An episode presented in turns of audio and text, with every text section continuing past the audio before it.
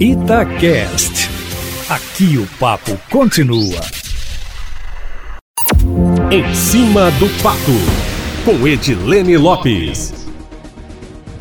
O governo do estado começa a pagar na próxima sexta-feira o restante do 13º salário aos servidores que ainda não receberam.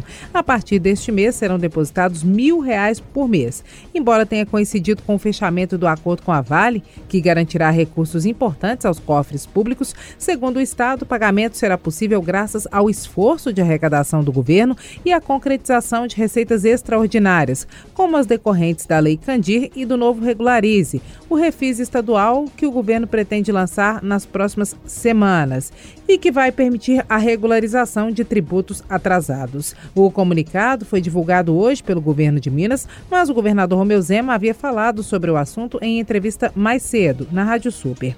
Em três meses, o governo vai avaliar se é possível antecipar a quitação do benefício. Até o momento, o governo de Minas já quitou integralmente o 13º salário de 72% dos servidores ativos e inativos. Foram pagas duas parcelas de até 2 mil reais para todo o funcionalismo, uma no dia 23 de dezembro e outra no dia 6 do mês passado. E conforme nós informamos, Eustáquio Ramos, a Arsai, a agência reguladora de serviços de água e esgotamento sanitário de Minas Gerais, está instaurando hoje um processo administrativo contra a Copasa por suspeita de cobrança de valores indevidos na conta de água no ano passado, antes e durante a pandemia.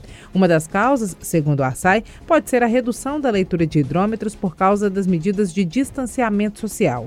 Foram analisadas mais de 6 milhões de faturas de janeiro a junho do ano passado e foram encontradas inconsistências, segundo a agência, em cerca de meio milhão de contas, o que pode ter aumentado o faturamento em 14,3 milhões de reais. Se forem comprovadas as irregularidades, Eustáquio, os valores podem ser ressarcidos ou compensados. Assim que nós noticiamos a informação em primeira mão aqui na Itatiaia, ainda na parte da manhã, nos bastidores, vários políticos argumentaram que o fato de a agência reguladora, que faz parte da estrutura do Estado, estar colocando o dedo na ferida do próprio executivo, já que a Copasa é uma estatal, seria uma forma de o governo fortalecer a defesa de que a empresa precisa ser privatizada, o que o governo já disse publicamente que pretende fazer a desestatização da Copasa.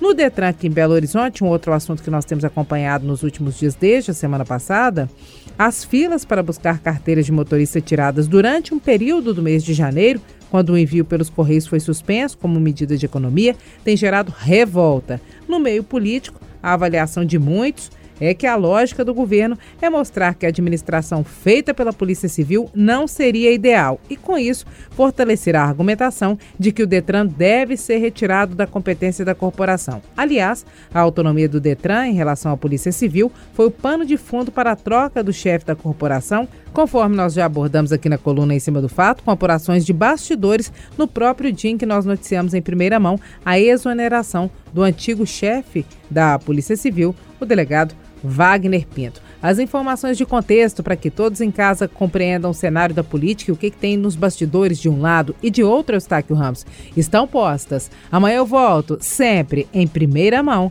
e em cima do fato.